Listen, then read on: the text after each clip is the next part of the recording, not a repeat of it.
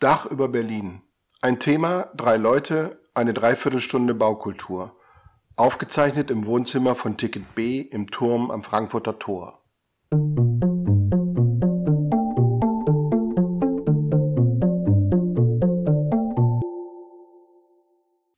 Hallo, wir sitzen heute zur nächsten Episode wieder im Frankfurter Tor und das passt heute eigentlich auch ganz gut zum Thema, denn ähm, wir reden heute über die Karl-Marx-Allee oder die frühere Stalin-Allee.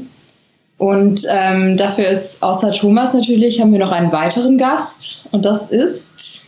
Ja, ähm, Peter Knoch. Ich möchte dich als Architekt vorstellen. Du bist ähm, Berliner, bist aber seit 17 Jahren in Moskau und gerade Corona-bedingt hier zwangsverurteilt, hier auf deinen Flieger zurück zur Familie zu, äh, zu warten. Wir kennen uns also schon seit, sehr lange, seit Studienzeiten und äh, Peter hat während seines Studiums, seines Architekturstudiums in St. Petersburg ein Jahr verbracht und da ich auch an der Universität gearbeitet habe, haben wir ihn dann gleich verpflichtet, eine Exkursion zu begleiten. So haben wir uns kennengelernt und äh, Peter hat auch hier in Berlin Architekturführung gemacht und ist dann, wie gesagt, 2003 nach Moskau gegangen und hat dort als Guiding Architect, aber eben auch hauptberuflich als Architekt bis heute auf einem russischen Projektentwickler gearbeitet. Und deswegen ist er wahrscheinlich, bist du wahrscheinlich ähm, als diese Verbindung zu Moskau ein idealer Gast gerade für dieses Thema. Ähm, Wieso ist denn die Karl-Marx-Allee gerade hier in Friedrichshain? Ich denke, es gibt zwei Dinge, äh, die Hintergrund dafür sind. Das eine ist, der Friedrichshain war besonders stark zerstört, sodass man also die Möglichkeit hatte, etwas Größeres, Neueres in ein Ruinenfeld zu implementieren. Das zweite ist, äh, es ist eigentlich die Richtung vom Alexanderplatz äh, geradeaus nach Moskau. Ich erzähle den, den Gruppen immer, äh, Bert Brecht hat ja gesagt, dass Berlin der Schutthaufen bei Potsdam ist. Und wenn man sich diese alten alliierten Filme anschaut aus den 40er Jahren nach dem Zweiten Weltkrieg, wie Berlin aussah, konnte man sich eigentlich überhaupt nicht vorstellen, dass wir heute hier wieder sitzen und eine ganz normale Millionenstadt bewohnen, weil das war alles so dermaßen zerstört. Und gerade hier diese Straße, das war auch die Einfallstraße der Roten Armee nach Berlin. Und es gab ja diesen unsinnigen, furchtbaren Häuserkampf, wo bis zum letzten Blutstropfen hier verteidigt werden sollte. Und das hat eben dazu geführt, dass hier die alte Frankfurter, wie sie hieß, die alte Frankfurter Allee mit ihrer Bebauung in Klump geschossen wurde. Hier stand wirklich kein Stein mehr auf dem anderen. Es gab richtig eine Schneise der Verwüstung. Und insofern hatte man in der Innenstadt ein großes Baufeld, wo man dann nach dem wieder anfangen mit dem großen Wiederaufbau, nationalen Aufbauprogramm beginnen konnte. Deswegen ist eigentlich die Stalinallee an dieser Stelle. Und natürlich sehr symbolisch, wenn man hier die Straße entlang geht, kann man 2000 Kilometer weiter, soweit ist es, glaube ich, ungefähr, kann man einfach nach Moskau kommen. So einfach ist es nicht. Die meisten Leute nehmen dann doch ein Flugzeug, aber äh, theoretisch wäre es möglich. Es gibt ja ein, ein Buch, ähm, Du hast mal davon erzählt, ähm, zu Fuß nach Moskau. Ja, aus den 90er Jahren hat ein Journalist geschrieben, Berlin-Moskau, eine Reise zu Fuß. Und er ist eben diese Strecke tatsächlich auch äh, abgegangen. Der ist die ganze Strecke abgegangen? Ja. Wie lange hat es gedauert? Das weiß ich gar nicht. Ich glaube sechs Wochen, aber ähm, es ist möglich. Ja, du kannst es jetzt auch nachmachen. Wäre das im Moment die einzige Variante nach Hause zu kommen. Einzige zielführende Variante, äh, direkt nach Moskau zu kommen und nicht zu warten, bis es wieder Flüge und Eisenbahnverbindungen gibt. Mit viel Muskelkater verbunden wahrscheinlich. Aber vielleicht ist es erstmal ganz wichtig, äh, bevor wir da jetzt nochmal genauer einsteigen, den Zuhörern ein bisschen zu erklären oder nochmal ins Bild zu rufen, wie sieht die Karl-Marx-Allee eigentlich aus? Was, was unterscheidet die vom Rest von Berlin? Was ist daran so besonders? Ja, das, was man, glaube ich, gemeinhin als Zuckerbäcker-Stil bezeichnet. Ja, das ist gleich ein, äh, ein Begriff, äh, zu dem ich gerne etwas sage. Ähm, der verweist nämlich darauf, wie ideologisiert die Debatte über die damalige Stalinallee damals war und zum Teil auch heute noch ist. Also dieser Begriff Zuckerbäcker-Stil, der ist alt, der kommt aus dem 18. Jahrhundert. Damals hat man das Rokoko abgewertet und dann im 19. Jahrhundert auch andere Dinge. Es war immer ein Begriff, der abwertend gemeint war. Ja, und den hat man in Westeuropa, in den USA verwendet, um sowjetische repräsentative Architektur, ich versuche es mal neutral zu sagen, mhm. wie man es bezeichnen könnte, äh, abzuwerten. Und ähm, ich halte das nicht für richtig, äh, denn hinter dieser Architektur steckt ein Programm. Und das sollte man ernst nehmen.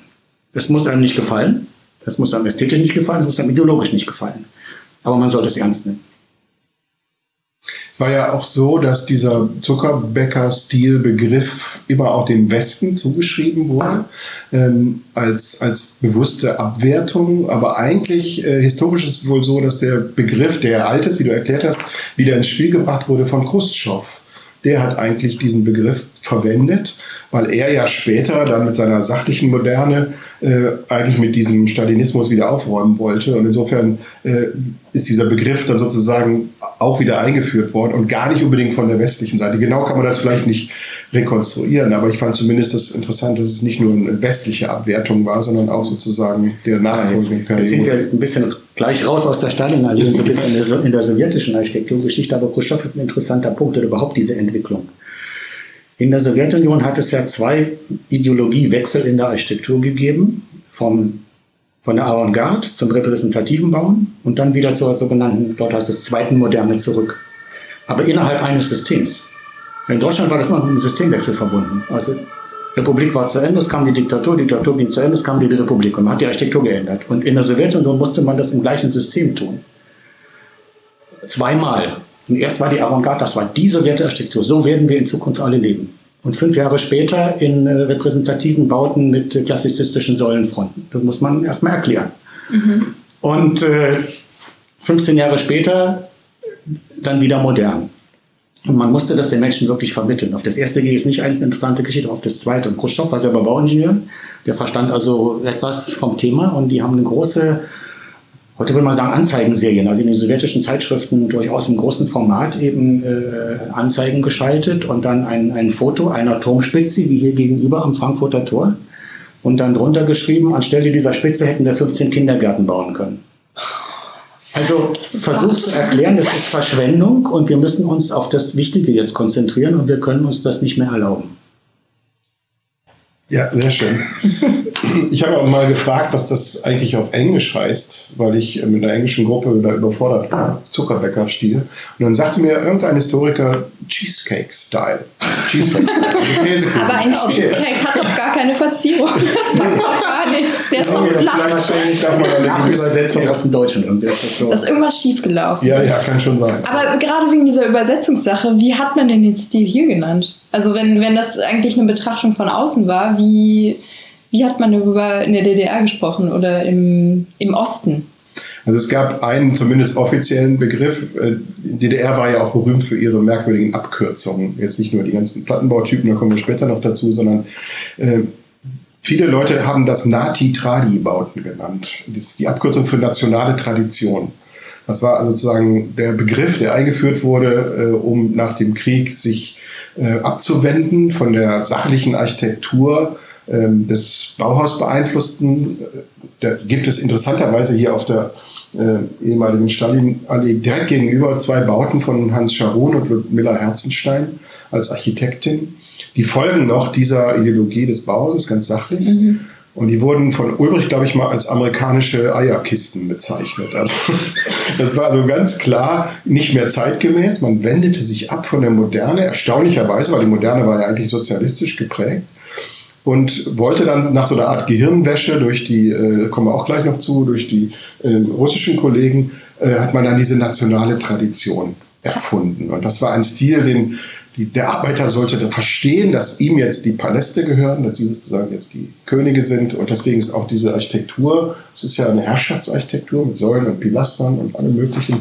Das ist jetzt die Gemeinschaft. Der Arbeiter ist jetzt sozusagen, oder die Arbeiterschaft ist der König. Und das drückt eben diese neoklassizistische Architektur aus. Ja, also Paläste fürs Volk war tatsächlich Programm und das hat man in den 30er Jahren in der Sowjetunion angefangen in den Metrostationen. Das bietet sich an, es ist eine sehr abgeschlossene Welt, die man eben gestalten kann und erzählen kann, das wird einmal, so wird die Lebensumwelt einmal für alle aussehen und man geht dort auch durch Paläste, eben zu einer U-Bahn und mhm. eben nicht zum Empfang.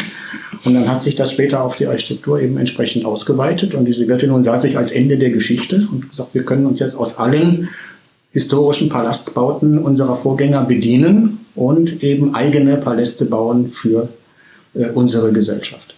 Also das war tatsächlich Programm. was ja auch irgendwie Sinn macht, so von der Politik her, aber was ich dann irgendwie wieder ein bisschen komisch finde an der Stelle, ist, wenn wir jetzt nochmal zurück zu diesem klassischen modernen Bau von Schahun, Schahun und genau, Herzenstein ähm, geht, der ja auch dann hinter diesen Pappeln versteckt wurde und so weiter. Genau. Ähm, ist das, das da ja übrig doch eigentlich meinte, dass das nicht von den Arbeitern verstanden wird. Und warum wird aber dann diese schlossartige Architektur Warum wird die dann auf einmal von ihnen verstanden, wenn es doch eigentlich viel weiter weg ist von denen? Ich, ich habe mal ein Interview gemacht mit äh, Frau Henselmann, Irene Henselmann, die Frau von dem Architekten der Stalinallee. Äh, kommen wir gleich auch noch zu, dass das gar nicht so richtig äh, wahr ist. Aber äh, sie hat gesagt, sie hat natürlich Kontakt auch zu den politischen äh, Machtträgern. Und sie sagte, das waren doch alles Kleinbürger. Also die waren spießig und äh, sowohl Ulbricht als auch äh, Honecker waren keine Intellektuellen und für die war diese Bauhausideologie irgendwie etwas zu verkopftes, zu fremdes. Es gab ja dann auch so eine Formalismusdebatte, die wurde angeregt, wo man sozusagen äh, sich von diesem Stil, warum auch immer eigentlich so richtig nachvollziehbar ist es nicht, aber man fühlte sich davon entfremdet und fand also, es müsste etwas anderes her, mit dem sich auch der Arbeiter und der Bauer besser identifizieren kann.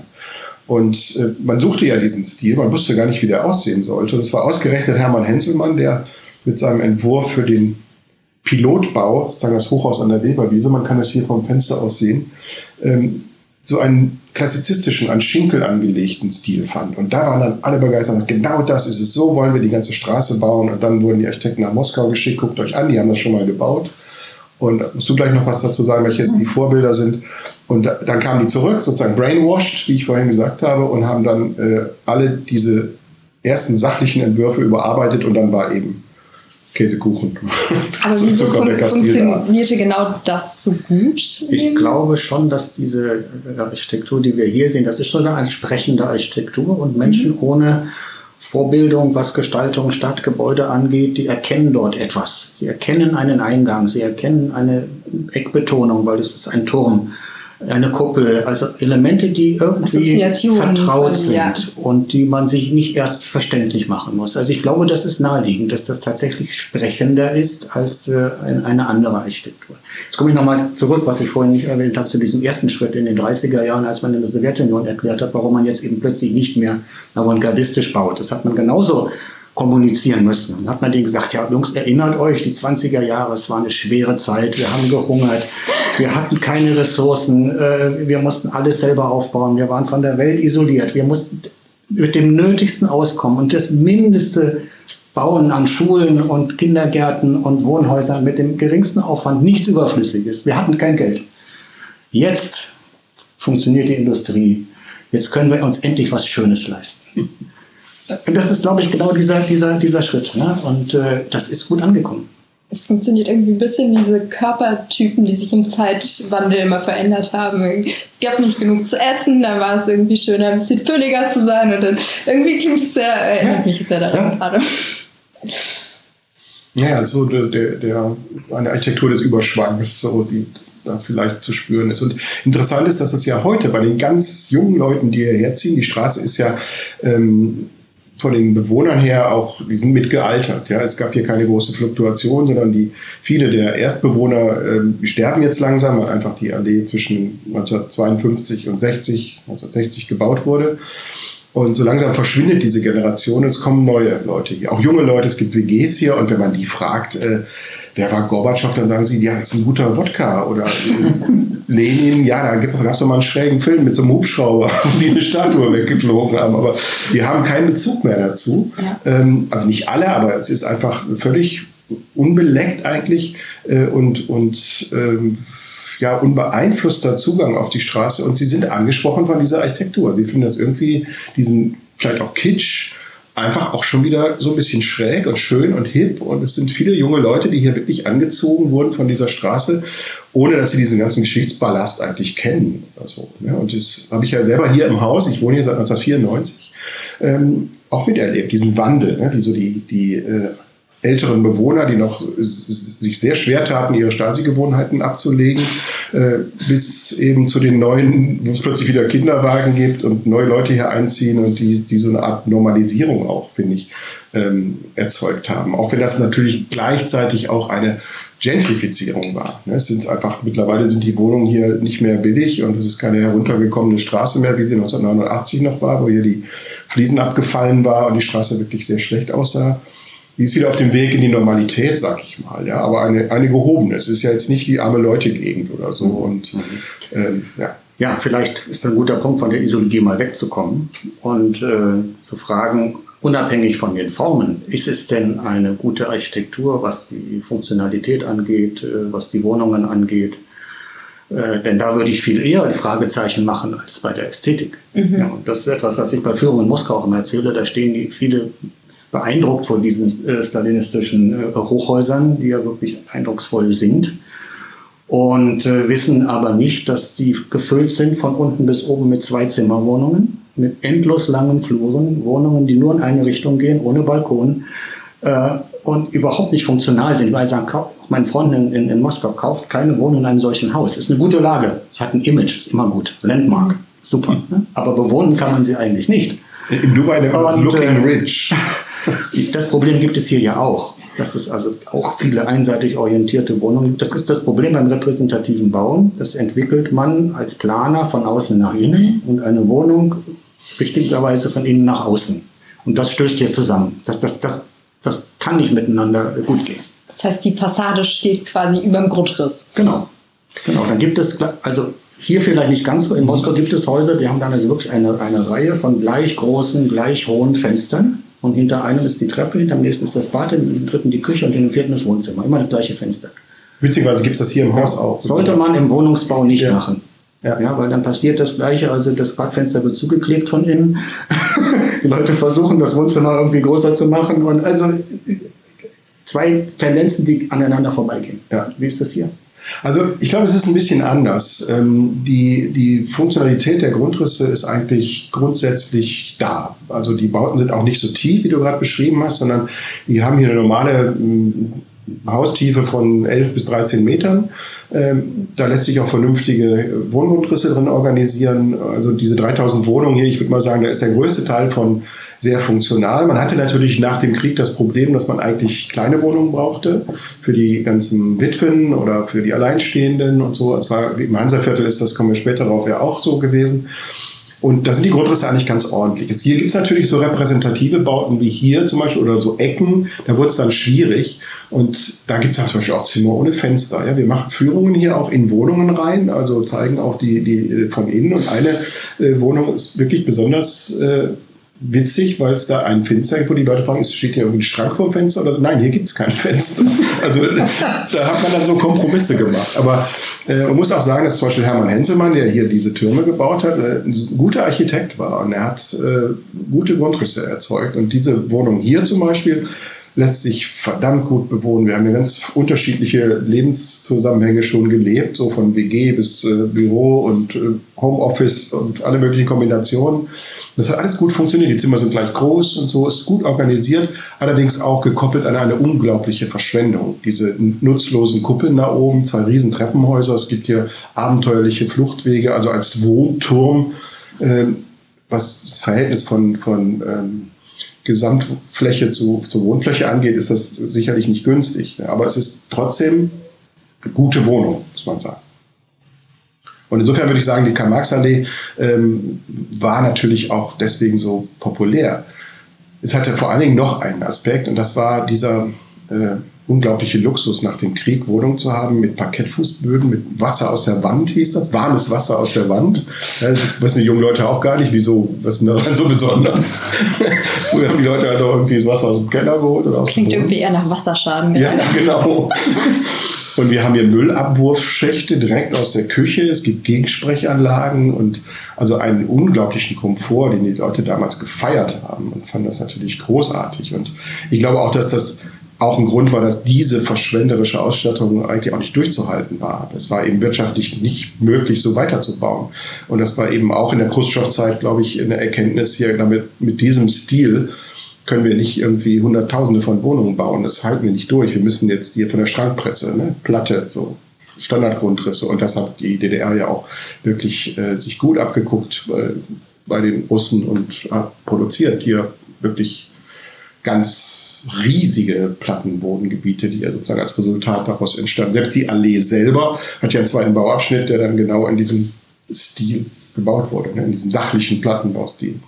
Vielleicht können wir da irgendwie auch nochmal gleich anknüpfen, um nochmal die Allee als solches zu sehen und das, das Städtebauliche, weil das ist ja, die Allee hat ja sehr viele verschiedene Abschnitte, verschiedene Bauzeiten, verschiedene Stile, die sie irgendwie vereinen. Warum sollte man die trotzdem als eins sehen und nicht Abschnitt A, Abschnitt B? Warum ist das eins? Es ist ein, ein städtebauliches Gesamtkonzept äh, Im Prinzip ist es schon ein wenig ein, ein, Fremdkörper in Berlin. Es ist so hineingesetzt worden. Es ist mittlerweile natürlich verwachsen mit den, mit den äh, umgebenden Bezirken, aber es ist ein klar erkennbares, ganz eigenes Element. Es hat einen Anfang und ein Ende. Das ist relativ selten. Das ist städtebaulich eigentlich etwas, finde ich, sehr Positives, wenn man eine, einen bestimmten Abschnitt in einer Stadt so eindeutig wiedererkennen kann. Und, jetzt kommen wir nochmal zu dem äh, sowjetischen Thema zurück, es ist auch keine Kopie dessen, was man in Moskau gebaut hat. Es ist etwas ganz Eigenes. Was ist da der Unterschied? Also, ähm, wie hätte man das in Moskau gebaut? Ist es man hätte, also Thomas hat das vorhin erwähnt, mit dieser nationalen Form, es ist sozialistisch im Inhalt, national in der Form. Und ähm, diese nationale Form, in Berlin der Rückbezug auf Schinkel, äh, der ist deutlich erkennbar. Und in Russland hat man auf andere historische Vorbilder äh, sich bezogen. Insofern mhm. sehen die Gebäude anders aus. Städtebaulich mag es genauso aussehen, also ist nur ein 1 zu 1000 Modell, unterscheidet es sich nicht. Aber in der Einzelform dann schon und wie Thomas eben sagte, dann eben auch in den, in den Wohnungszuschnitten. Und das verbindet es dann sehr viel stärker mit, mit Berlin, als man auf den ersten Blick denken sollte. Mhm. Also in Moskau sind es ja auch diese sieben Türme, ne? eigentlich die große Solitäre, die so kreisförmig... solche Straßen. Ne? Ah ja, gibt es auch. Okay. Aber es sind eben, ähm, sagen wir mal, markante Orte und diese, dieser Boulevard, Aldo Rossi hat ja gesagt, der letzte große Boulevard, der ähm, gebaut wurde, ist die äh, Stalinallee. Der war ein Bewunderer dieser Straße die hat ja etwas schon auch sehr Beeindruckendes. Nicht, nicht umsonst, jeder zweite deutsche Spielfilm hat irgendwie eine Autotour durch die Karl-Marx-Allee irgendwie drin, weil das irgendwie toll ist, hier durchzufahren und diese Fassaden vorbeifliegen zu sehen. Das müssen gar nicht unbedingt DDR-Filme sein. Ne? Es ist auch ähm, einfach eine, eine Kulisse. Also hat man es ja auch genannt, eine Kulissenarchitektur. Und das, diese, diese Straße, die, die irgendwo hinführt, also nach Moskau führt, durch Türme markiert und durch große Plätze begonnen oder beendet. Das ist schon ein, ein starkes Motiv. Aber sie hat eben eine gewisse Rücksichtslosigkeit. Das kann man sich ganz einfach im Grundriss anschauen, weil diese Bebauung wirklich auf, auf diesen Straßenkanal ausgerichtet ist und dahinter passiert eigentlich gar nichts. Man erwartet, glaube ich, wenn man hier so durch diese Straße fahren würde und man käme jetzt irgendwie mit einem Hubschrauber aus Madrid oder so, dann würde man denken, dahinter geht es so weiter.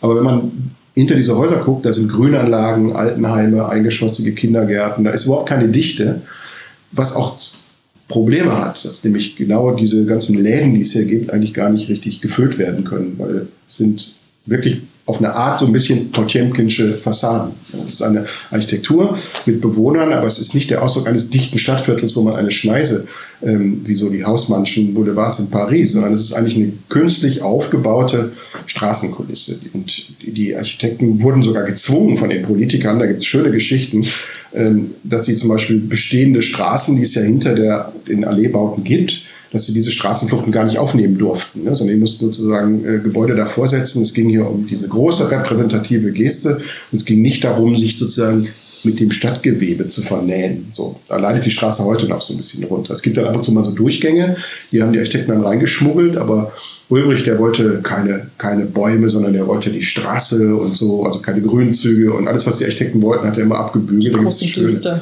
gibt's, ja, ja, gibt schöne Geschichten drüber, auch wie Henselmann ähm, das mit seinen Tricks dann hin und wieder auch durchbrochen hat. Aber politisch gewollt war eben eine repräsentative Straße, auch so ein bisschen eine Konkurrenz wahrscheinlich auch zu dem westlichen System zu zeigen, hier, wir können es, wir, wir schaffen es mit dem Kommunismus Wohlstand zu erzeugen und so weiter. Und ja, hat ja, heute so eine Faszination. Also, weil dieser Rückgriff auf den Boulevard, ne, Pariser Vorbild und eine Architektur aus dem 19. Jahrhundert, ist ja eigentlich etwas sehr Bürgerliches. Und Arbeiterwohnen in einer bürgerlichen äh, Kulisse äh, ist eigentlich auch etwas, was nicht wirklich, was nicht wirklich zusammenpasst. Ein ganz interessanter so innerer Konflikt. Man, man baut einen, einen Boulevard des 19. Jahrhunderts und äh, sagt, das ist also Arbeiterwohnen. Es war ja nicht wirklich Arbeiterwohnen, das muss man genau, dazu sagen. Ja. In der Sowjetunion auch nicht. Natürlich haben Arbeiter hier gewohnt. Viele, die an den Baustellen beteiligt waren, haben eine Wohnung bekommen. Aber am Ende war es im Wesentlichen Angestelltenwohnen. Also das waren die Angestellten der Ministerien der Stadtverwaltung, äh, die hier Wohnungen bekommen haben, also eher ein Mittelschichtwohnen. Es war dann doch schon ein bisschen bürgerlich. Also eigentlich haben Sie die Arbeiterpaläste zwar vorgeschrieben, also gesagt, aber ähm, am Ende war es dann doch nicht die Realität. Ja, Bedürfnisse und Wartelisten und äh, die mussten entsprechend verteilt werden und es gibt ja die Geschichte, dass man hier beim Aufbau, beim Steinekloppen, die Trümmerfrauen, konnte man sich sozusagen Lotteriescheine erarbeiten und dann wurden die Wohnungen verlost und dann gab es eben eine ganz bunte Mischung von Leuten, die hier wohnten. Das erzählen auch viele alte Bewohner noch, dass das so toll ist, dass der Arbeiter neben dem Wissenschaftler und der Arzt neben dem Krankenpfleger und dass eigentlich sämtliche Klassen hier durcheinander wohnten. Also Klassen gab es ja natürlich nicht in der klassenlosen Gesellschaft, aber Berufe. Falsches Wort. Falsches. Wort. Äh, das ist aber glaube ich, am Ende äh, der, der äh, letzten Zeit einfach anders gewesen. Also hier zum Beispiel in dieser Wohnung wohnte die Schwiegertochter von Otto Grotewohl, also dem DDR-Ministerpräsidenten. Da haben sich schon im Laufe der Jahre die richtigen Machthaber hier auch diese tollen Wohnungen gesichert. Also das spürte man auch, also auch als wir hier angefangen haben, Architekturführungen zu machen. Das war also man, man kriegte eine Menge Gegenwind vom System, das hier noch lebte, sozusagen, weil die Leute sich hier doch irgendwie äh, natürlich beheimatet fühlten. Und wenn man auf der Straße eine Architekturführung gemacht hat, so in den, in den 90er Jahren, dann gab es immer noch Bewohner, die sich sofort einmischen mussten, immer irgendwas richtigstellen mussten, obwohl man gar nichts Falsches gesagt hat. Aber es war immer, man merkte, die Straße ist total politisch aufgeladen. Und ich glaube, am Ende haben ja auch viele Stasi-Leute gewohnt und so. Und ich weiß auch von vielen Leuten äh, aus dem Osten, dass die Straße in der DDR auch verhasst war, teilweise. Also nicht nur gelebt, sondern auch gehasst, weil es sozusagen im Gegensatz zum Widerstandsnest Prenzlauer Berg oder so, mhm. war das hier die repräsentative, gehasste Regierung, die hier eigentlich mhm. ihre Wohnung hatte. Ne? So, und ähm, ich habe es hier auch gespürt noch, dass die äh, jetzt, wenn hier so ein, ich bin ein Wessi, ja, ich komme eigentlich aus dem Westen ähm, und habe die auch Gegenwind gespürt. Und hier mhm kleine Geschichte am Rande. Wir hatten hier mal eine Wohngemeinschaft, da wohnte ein junger Doktor äh, aus Ruanda, äh, also äh, schwarze Hautfarbe und äh, da war mal seine Frau mit seinem kleinen Baby zu Besuch. Die wohnten äh, in Ruanda, aber er studierte hier und dann wurde ich irgendwann zur Wohnungsbaugesellschaft zitiert, die Nachbarn hätten sich beschwert, in meiner Wohnung würde sich die schwarze Mafia treffen. Und so sagt ja, die schwarze Mafia ist ein Säugling und ein Doktor aus Ruanda. Die waren selber schockiert, die Wohnungsbaugesellschaft, dass sie so viele Bewohner haben hier, ja, die eigentlich, äh, also es war nicht unbedingt auch eine Freude, hier so im Alltag sowas zu erleben, solche Ressentiments zu erleben. Wir haben jetzt ganz viel über Wohnen hier geredet, aber es ist ja nicht nur ein Ort, wo man, oder in dieser, in dieser Straße kann man nicht nur wohnen, sondern das Erdgeschoss spielt ja eigentlich auch noch eine ganz große Rolle. Ähm, was ist denn da das Besondere dran? Also, was, was gibt es hier sonst noch für Angebote? Na, erst einmal, kommen wir wieder zurück zum Boulevard, ist es ein Erdgeschoss in einem Wohnungsbau, in dem nicht gewohnt wird. Ja, Im klassischen Wohnungsbau, im modernen Wohnungsbau, den man davor gemacht hat oder auch parallel in anderen Stadtbezirken, wird im Erdgeschoss auch gewohnt oder mindestens im Hochparterre. Hier hat man zurückgegriffen auf diesen städtischen äh, Straßencharakter und im Erdgeschoss eben Läden untergebracht. Und das unterscheidet diese Straße vom Wohnungsbau der Zeit in West- und Ostberlin grundsätzlich. Das war ja auch das, das Schaufenster des Ostens. Also hier pilgerten ja auch die ganzen DDR-Bewohner gerne mal hin. Wenn man in Berlin war, dann konnte man hier in der Karl-Marx-Buchhandlung Bücher kriegen und sehen und unterm Ladentisch sogar kaufen, die es sonst nirgendwo gab. Es war ja so wirklich eine, eine Straße, die versuchte, so ein Aushängeschild auch zu sein. Und ist ja kurios, man hatte so viele Läden, aber man hatte ja gar nicht so viel zu verkaufen. Also die Läden waren ja oft leer und es waren ähm, trotzdem waren hier auch so programmatische Restaurants, diese ganzen Café Budapest, Café Warschau und so, so der große Bruder wurde hier mit, wie gesagt, in der Gastronomie gefeiert und es gab Geschäfte des täglichen Bedarfs, es gab die Mokka Milcheisbar und solche Dinge, aber es war schon auch so eine etwas künstliche Mischung. Es war kein Alltag oder so. Und es hat sich auch gezeigt nach der Wende, dass diese, diese Läden eigentlich gar nicht gefüllt werden können. Wir hatten ja ganz lange Zeit Ladenleerstand, weil es eben keine Laufkundschaft gibt, weil die Dichte nicht da ist. Und Mittlerweile ist es fast so, dass sich einfach doch fast alle Läden mittlerweile mit äh, neuen Nutzungen gefüllt haben und hier auch mhm. hippe Cafés sind und äh, neue Läden, auch Bars und sowas hat sich angesiedelt. Aber es gab eine ganz lange Zeit, wo dieser Strukturfehler eigentlich auch im Kapitalismus äh, gewirkt hat. Ne? Das ich wollte gerade sagen, das, Aushänge, das Aushängeschild des Ostens und dann äh, lauter Läden, es passt ja eigentlich auch eigentlich gar nicht so gut zusammen, oder? Also so das, das wirkt ja quasi wie so ein Konsumstatement in der Straße, mit, also in der schlossartigen Architektur mit lauter Läden als Aushängeschild für den Osten finde ich eigentlich äh, merkwürdige ja, meine, die, die Versorgung oder? war natürlich ein großes Thema in der DDR. Die Versorgung der Bevölkerung mit ähm, nicht, ich würde jetzt nicht sagen Luxus, aber mit Konsumgütern. Ne? So Konsumgüter nannte man das ja. Und da gehört ja auch der Trabi dazu, auf den man 15 Jahre warten muss oder so. Aber es gab keine Trabi-Geschäfte. es gab einen berühmten Notenladen hier, sind alle weg. Ja, es gab hier einen wunderschönen ähm, Zoohandlung mit einer der besten Lichtreklamen. Ähm, der Welt, die zum Glück noch im Buchstabenmuseum gerettet wurde. Von einer Bewohnerin hier im Haus übrigens, die Chefin des Buchstabenmuseums im Hansa-Viertel hat hier gewohnt und miterlebt, wie dann, als der Laden schloss, die äh, Werbung äh, Gefahr lief, geklaut zu werden, hat das gesichert und heute kann man sie wieder angucken. Zierfische ist das. Also es gab eine Menge Läden, die sozusagen, wo man auch weite Wege in Kauf nahm, um, um hier ähm, die, in diesen Läden einkaufen zu können. Es war wirklich so ein bisschen, ja, Zentrum der DDR, könnte man fast sagen. Auch mit viel Neid, auch in der DDR, weil hieß ja immer, das ganze Geld wird hier ausgegeben, was wir hier in äh, Sachsen-Anhalt erarbeiten und so und das weiß ich. Also sie war auch schon in der DDR umstritten auch. Weißt Auch Ostberlin, glaube ich, ja. war immer so. Vielleicht kommen wir nochmal zum Bauen zurück, weil es gibt noch, noch einen Aspekt, den wir gar nicht angesprochen haben und das ist die Qualität des Bauens.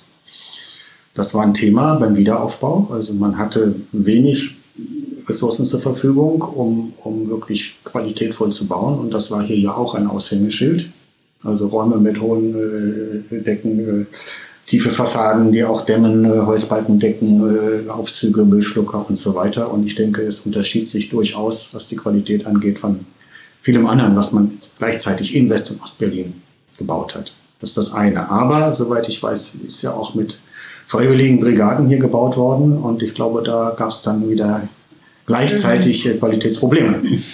Hast du das? Äh, ja, hier in der eigenen Wohnung. Wir sind hier durch Zufall an diese Wohnung gekommen. Als Architekt äh, habe hier im Bezirk gearbeitet und der Chef der Wohnungsbaugesellschaft sagte irgendwann, wir kriegen hier unsere großen Wohnungen gerade nicht los. Kann man sich heute gar nicht vorstellen. Und ich sage, ja, ich interessiere mich für eine große Wohnung. Wir wohnen zu zweit in einer Einzimmerwohnung und so. Und dann hat er mich hierher geführt, eine Vierzimmerwohnung. Und ich habe die Tür aufgemacht, rausgeguckt, gesagt, boah, sofort nehmen, hier musst du wohnen. Es war aber eine Ruine, hier waren Löcher in der Wand und hier war total verwohnt. Und äh, der Haken war, dass der Bewohner sollte diese Wohnung ähm, komplett sanieren, einschließlich denkmalgeschützter Fenster. Und das sind hier 96 Fensterflügel. Das hätte eigentlich, wenn man sie ausgetauscht hätte, so viel gekostet wie ein halbes Einfamilienhaus oder so. Deswegen stand die leer. Ich hätte dann damals äh, den Vermieter überzeugen können, dass wir die nur sanieren und nicht austauschen. Und so haben wir diese Wohnung dann übernommen. Aber wir haben ja Straßenbahnschienen in den Wänden gefunden und so. Man hat einfach alles so als Bewährung, hat man irgendwas genommen, was da war, Trümmerzeit, ja, wenn man die alten Baustellenfotos sieht, mhm. wie hier so, so alte Dampfloks auf der Straße fuhren, um das mhm. dieses Schuttmaterial, um da irgendwelche Genau, mit Holzgerüsten wurde, wurde diese Straße gebaut und hier haben zwar dicke Wände, aber die sind hohl und im Sommer wird es hier auch warm, weil es irgendwie es keine massiven Ziegelbauten, sondern mhm. hier hat man alles zusammengekloppt, was man so gefunden hatte. Und manchmal ist es sehr solide, und manchmal, das hat man an den Fliesen gesehen, die, die Meißner Keramik ist teilweise flächenweise abgefallen von den Fassaden. äh, in der anderen wieder nicht. Ja, man hat hier in der, in der, in der Nachwendezeit. Ne? Ja, genau. Da saniert äh, und witzig war, dann hat man versucht, das zu reparieren und hat das dann mit, mit Plasteimitat, hat man die Fassaden beklebt, dass die so aussahen wie Keramik dann sind die braun geworden in der Sonne, haben sich gewellt und sind wieder abgefallen. Also es war ja wirklich äh, ein riesen Sanierungsfall. Und auch der Grund, warum die Straße, vielleicht können wir darüber auch nochmal reden, dann verkauft wurde, weil die Wohnungsbaugesellschaft, die dann sozusagen als Treuhänder diese Altlast übernommen hat, die konnte das gar nicht sanieren. Die hatten mit ihren Altbauten so viel ähm, zu tun, dass sie gesagt haben, wir müssen irgendjemanden finden, der diese Straße kauft. Wir müssen die eigentlich verschenken. Das hat man eigentlich auch gemacht dann. Ne? So wie es dann pri privatisiert worden. Und zum Glück nicht mit ganz so schlimmen Folgen, aber ähm, es ist auf jeden Fall eine Straße, die dann wo sehr viel Geld reingeflossen ist, um die wieder so schön erstrahlen zu lassen, wie sie jetzt ist. Ja, wir haben jetzt ja ziemlich viel über diese typischen Bauten hier geredet, die nach diesem Zuckerbecker-Stil oder wie auch immer ähm, wir den jetzt nennen, ähm, gebaut sind. Aber es gibt ja eigentlich noch ziemlich andere Architektur hier. Was, was, was ist das für Architektur? Du meinst so die Kulturbauten, die es hier noch ich gibt? Ich meinte die, die, die Plattenbauten oder Achso, die, die zweite das, Bauten. Genau, die, das, was, ja der Kontrast quasi zu dem, ja. zu dem Schlossprogramm. Ja, anstelle dieser Kuppel konnten wir schon mal einen Plattenbau bauen. Hm? Genau. das haben sie dann ja auch gemacht. Ja, es ist eigentlich ganz lustig, dass diese Straße dann doch drei Epochen in sich vereint, obwohl sie ja sehr homogen äh, erscheint. Wie gesagt, diese beiden Laubenganghäuser von äh, Ludmilla Herzenstein, die nach einem städtebaulichen Prinzip von Hans Scharun eigentlich weitermachen wollten, wo das Bauhaus aufgehört hat, mit so Siedlungsarchitektur, dreigeschossig und so. Und dann kam aber eben diese Devise, wir bauen jetzt großstädtisch, wir bauen die Straße. Und dann haben sich fünf Architekten an diesem Wettbewerb beteiligt, die Straße so traditionell zu bauen. Äh, Hermann Henselmann, dem immer so die Urheberschaft so geschrieben wird, der hat sich gar nicht beteiligt an dem Wettbewerb, sondern der hat sich nur gerissen, wie er war, die beiden äh, repräsentativsten Platzbebauungen, Strausberger Platz und hier eben Frankfurter Tor gesichert und hat also dort selbst gebaut. Aber die fünf anderen Architekten, die kennen eigentlich nur Fachleute und die Straße sieht so aus, als wäre sie aus einem Guss, aber sie ist dann doch schon aus unterschiedlicher Hand entworfen. So. Und die dritte Bauepoche dann eben war dann eigentlich die Wiederanknüpfung doch an die rationale Moderne oder die neue Sachlichkeit mit den Plattenbauten QP64, WBS 70, wie sie dann alle heißen, im zweiten Bauabschnitt Karl-Marx AD zum Alexanderplatz hin. Das ist sozusagen eine Plattenbauausstellung, wie man sie sich besser gar nicht vorstellen kann, weil dort auch Pionierarbeit getätigt wurde. Da standen wirklich die ersten äh, Plattenbauten, die sozusagen wirklich aus der Strandpresse kamen. Und ähm, die gleichen Architekten zum Teil, also das war ja nicht eine neue Generation, die plötzlich vom Himmel gefallen war, sondern die haben auch mit Respekt, das sieht man an den Übergangsstellen, äh, durchaus zur Stalinallee sich verhalten, haben die, die ersten Gebäude niedriger gemacht, weiter zur Seite gestellt, damit die Türme am Strausberger Platz vom Alexanderplatz gut zur Geltung kommen. Also man hat Respekt erwiesen, hat nicht gesagt, die Zeit ist vergessen und vorbei, wir machen was Neues. Hat aber eben auch der Ideologie folgend viel mehr Wohnungen natürlich produzieren können und tatsächlich ja auch ihre Leistung, dass eigentlich ganz viele äh, Menschen in der DDR dann auch äh, eine vernünftige Neubauwohnung bekamen. Das hatte ganz anderen Stellenwert als bei uns war das ja schon wieder ghettoisiert und so, aber in der DDR war Wohnen in der Platte ja etwas, was anstrebenswert war. Ne? Da gab es irgendwie. Das hatte mit den bestehenden Verhältnissen zu tun, wo man ja auch Wohnungen aufgeteilt hat, mehrere Familien in einer Wohnung gewohnt haben, eben noch Ofenheizung, Außentoilette, das kennen wir ja auch noch. Und dann ist eine kleine, aber abgeschlossene Wohnung mit Bad und Küche und Balkon natürlich erstrebenswert. Klar, gerade für junge Familien und junge Leute, die gerade geheiratet hatten und so weiter. Genau. Und dann nicht mit den Eltern zusammen wohnen muss oder mit anderen Familienmitgliedern. Also das kann ich verstehen, dass das ja. sehr positiv bewertet wurde am Anfang. Vielleicht kommen wir nochmal zur Zukunft. Es stellt sich ja die Frage, ist so ein Modell wie die Frankfurter Allee auch etwas, wo man in Zukunft anknüpfen kann? Man hat das ja in Berlin nach der Wende äh, nicht getan. Das hätte ja auch ein Vorbild sein können und es gab und gibt Architekten, die das sehr schätzen und wahrscheinlich gern getan hätten, hat sich aber nicht durchgesetzt. Ist das so ein, ein, ein ewiger Zeitzeuge oder lässt sich das irgendwie ich in glaube, Zukunft verlängern? Ich, ich würde jetzt mich schwer tun zu sagen, dass die Zukunft hier in diesen Gebäuden liegt. Äh, aber was man auf jeden Fall konstatieren kann, ist, dass diese Art der klassizistischen Architektur ja wieder überaus populär ist, aber eben jetzt in wirklich bürgerlichen Kreisen, wo mit hochpreisiger Wohnungsbau entsteht im Neoklassizismus. Also Berlin ist ja jeder dritte Block oder jeder zweite, sieht man sowas. Also so Neoklassizismus, die ja mit den gleichen Elementen wieder arbeiten. Das sind ja auch immer wiederkehrende Elemente in der Architektur. Ne? Eine plastische Fassade mit Vorsprüngen und Rücksprungen, mit Erkern, also durchaus dekorativ. Diese Sachlichkeit ist ja eigentlich heute ja, viel schwieriger umzusetzen. Also ich würde nicht sagen, dass das zukunftsweisend ist. Ähm, bei vielen Grundrissen kann man sich schon was abgucken, würde ich sagen, tatsächlich. Ähm, aber diese dekorativen Fassaden, die ja eine Botschaft transportieren sollen, das wäre mir doch irgendwie suspekt als eine Zukunftsansage. So. Vielleicht stehen wir in der Zukunft auch vor ganz anderen Problemen, als dass wir so verschwenderisch mit Material umgehen können. Ja, im Wohnungsbau kann man sich das ja schon anschauen, dass die Wohnungsbaugesellschaften im Moment natürlich auch wieder Sparprogramme fahren und also ähm, ja auch, auch Vorfertigung auf einmal kein Tabu mehr ist. Also das, was man ja in der DDR immer so schlecht fand, das mhm. holt man sich jetzt doch auch wieder auf den Tisch. Gab es ja im Westen auch, aber nie so, ich würde mal sagen, nie so stadtbildprägend. Also, wohl, wenn man Märkisches Viertel anschaut und andere Satellitenstädte, München, Perlach oder so, das gab es das natürlich auch genauso. Aber hier hat man eben ein bisschen die bis zur Wende noch so gebaut und das war eigentlich die, die Zukunft Plattenwohnungen. Ne? Also für viele preiswerten Wohnraum zu schaffen, also die Devise, die es heute auch wieder gibt. Aber viele betrachten ja diese Architektur der, der Stalinallee als so eine Sackgasse, die einfach nicht weitergeführt. Also ich würde mich schwer tun, da Zukunftsvorbilder zu sehen. Also wie geht's dir? Vielleicht, vielleicht können wir nochmal auf diese Wendezeit irgendwie genauer zu sprechen kommen, weil das ja eigentlich ein zentraler Punkt ist, weil, weil die, die Allee an sich ja so ein, so ein sehr politisches Symbol ist. Und dann diese Politik ja einfach zusammengebrochen ist. Wie, wie ist man in der Wende damit umgegangen?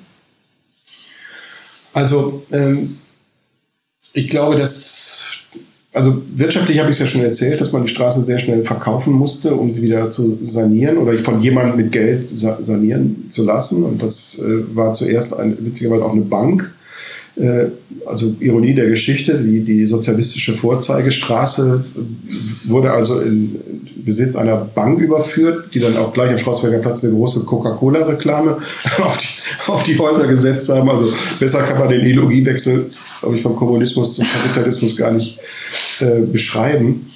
Ähm, und das ging aber schief. Also die Bank hat pleite gemacht und dann wurden sozusagen einzelne Blöcke, wurden Pakete geschnürt mit Staatshilfen und Fonds gebündelt, wo dann, man sagt eigentlich, süddeutsche Zahnärzte haben dann diese Straße gekauft, ja, also Anlegemodelle und dadurch wurde sehr viel Geld bewegt, um diese sehr teure Sanierung, denn das ist ja eine, so eine ornamentale Fassade hier zu reparieren, das ist schon nicht ohne. Hat man aber geschafft, aber eben auch mit viel Geld, das in die Hand genommen wurde, mit Steuersparmodellen und all sowas. Also es war eben äh, so, so ein Vorzeigebeispiel, wozu dieser Kapitalismus fähig ist. Wirklich. Und die Bewohner sind aber geblieben. Es gab eine, wie ich auch damals äh, schon fand, eine sehr kluge Entscheidung, dass man beim Verkauf der Straße äh, darauf geachtet hat, dass hier keiner ähm, rausfliegt. Das hatte man sich schriftlich versichern lassen. Das hatte man wieder zwischendurch vergessen, aber irgendein Held hat es wieder äh, gefunden, das entscheidende Dokument, dass hier nämlich die Leute nicht rausgeklagt werden können.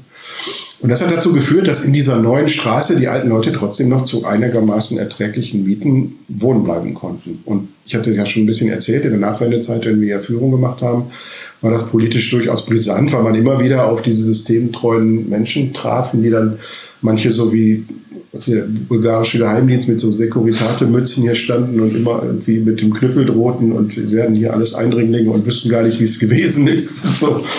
Also da war eine Stimmung, die war schon noch, ja, wie ich sagte, so alte DDR war hier noch so spürbar. Auch so gucken, was der Nachbar macht und in, ein, gucken, was der in den Mülleimer wirft und so. Das war so eine Mentalität, äh, die war durchaus noch vorhanden nach der Wende. Und es ist eigentlich vielleicht auch so ein bisschen tragisch zu sehen, dass, dass äh, viele Leute, die hier ihre Heimat hatten, verschwinden, aber es hat eben auch was Tröstliches, weil das äh, ja weg ist, ja, dieses sich gegenseitig beobachten. Und man kann noch, wenn wir da in den Bauten von Richard Paulik gehen, da gibt es noch so ein Häuschen in der Mitte, wie so, ein, wie so eine, heute würde man sagen, gated community. Da saß dann irgendwie der Hausbeauftragte drin und hat Protokoll geführt, wer wen besucht. Ne? So ist heute ein Architekturbüro drin.